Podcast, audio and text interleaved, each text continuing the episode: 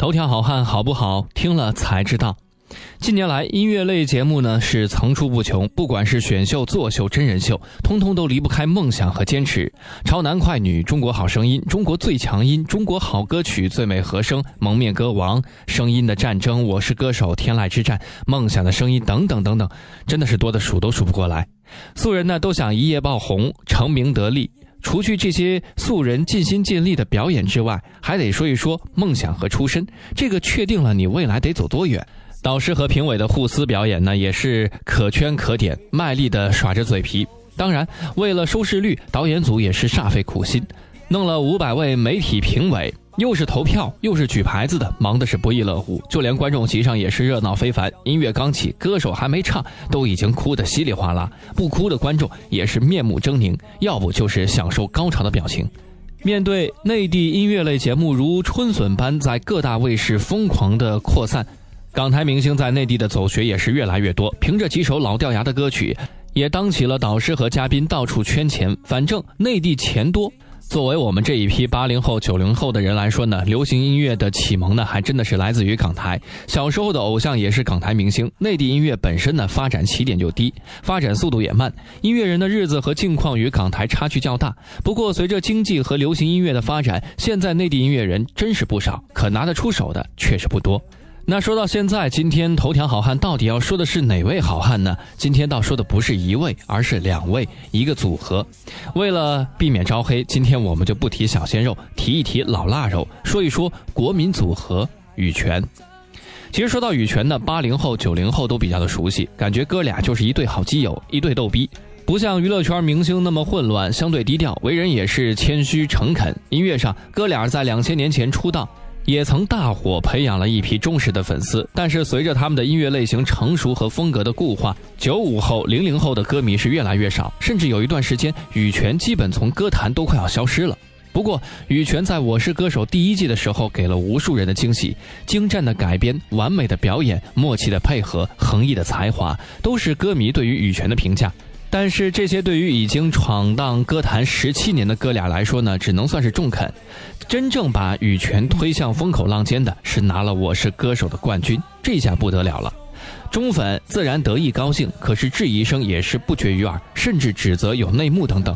不过好在哥俩也是见过大世面的人，不放在心上。时间长了，留下的只有那些完美的改编和歌曲。说到他们俩见过大世面呢，也不是胡诌的。普及一下哥俩的一些成绩吧，也算是从侧面了解一下羽泉的实力。这哥俩九八年出道，当时签的滚石，他们也算是滚石公司最后捧红的一批人吧。记得当时滚石刚签的梁静茹、刘若英、五月天、无印良品、莫文蔚等等，羽泉和他们同时效力于滚石。当时歌坛初露端倪的还有孙燕姿、蔡依林、周杰伦、林俊杰、S.H.E，传统音乐行业里最后的那一批歌手。到现在，哥俩出道十八年，出了十六张专辑，其中十一张呢都是原创专辑。专辑总销量是一千两百万以上。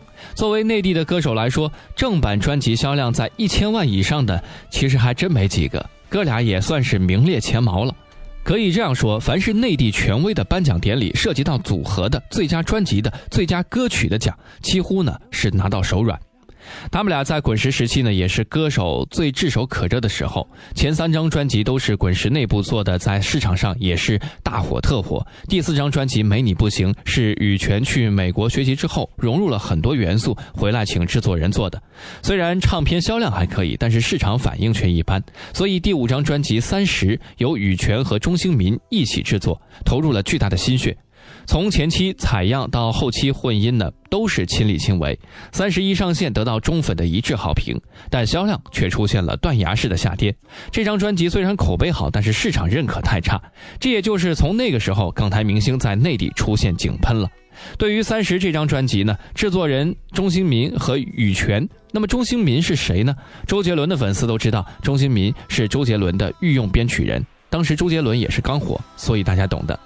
后面的专辑销量每张都在下滑，不是羽泉的问题，主要是面临互联网的兴起，免费音乐的时代来临了。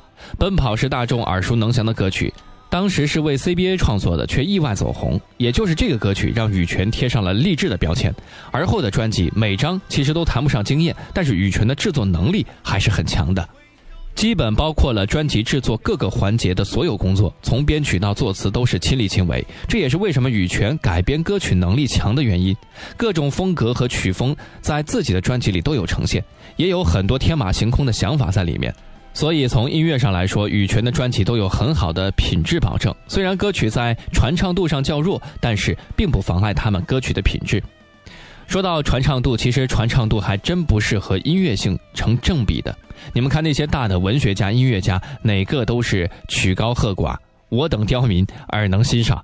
道理是这个道理，羽泉当然不能和他们相比。由于羽泉是两个人的组合，并且两个人声线还不同，音色差异也比较大，所以负责歌曲的部分呢也不同。很多人在翻唱羽泉的歌曲的时候，总觉得吃力，这也是俩人不同的演唱风格决定的。而且他们俩的很多歌曲确实不太好唱。羽泉在离开滚石之后，到了华谊兄弟，当时的华谊兄弟音乐部门还叫做战国音乐，袁涛哥俩的经纪人挑的头。那时候在国内呢，也算是如日中天。后来签约了张靓颖、尚雯婕、陈楚生、姚贝娜。等等等等，大家呢都可以搜一下那个时候的新闻。他们俩老是一起去演出走学。羽泉在华谊唱了一些电影的主题曲，也没怎么火。后来种种原因，哥俩自己跳了出来，到了自己开的经纪公司巨匠文化。到了巨匠之后呢，哥俩开始将精力放在了经营羽泉这个品牌上，也尝试做了一些周边，比如说化妆品等等。但是在音乐上，哥俩还是精益求精，每年做新专辑呢，都要去日本录制，保证音乐的品质。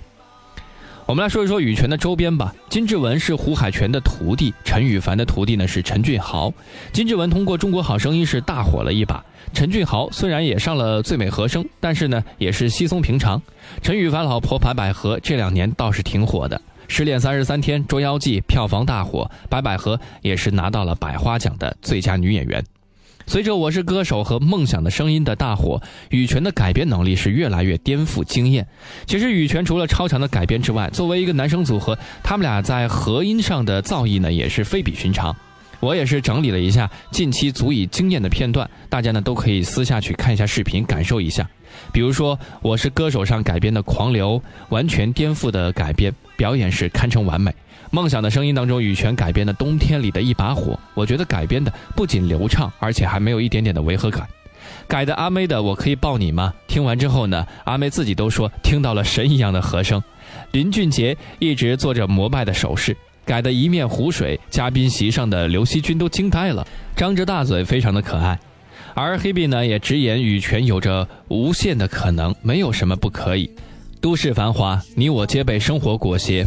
世俗的社会和平庸的人生是我们生活的常态，但努力和拼搏一样不少。除去工作，我们还得去享受生活。享受生活的方式也有百种之多，音乐只是其中一种。当然，羽泉也只是音乐的一种，爱听能欣赏就足够了。好了，以上就是本期节目的全部内容。想要了解更多内容，可以关注我们的公众微信账号“男朋友 FM Boys FM”。我们下期节目再见。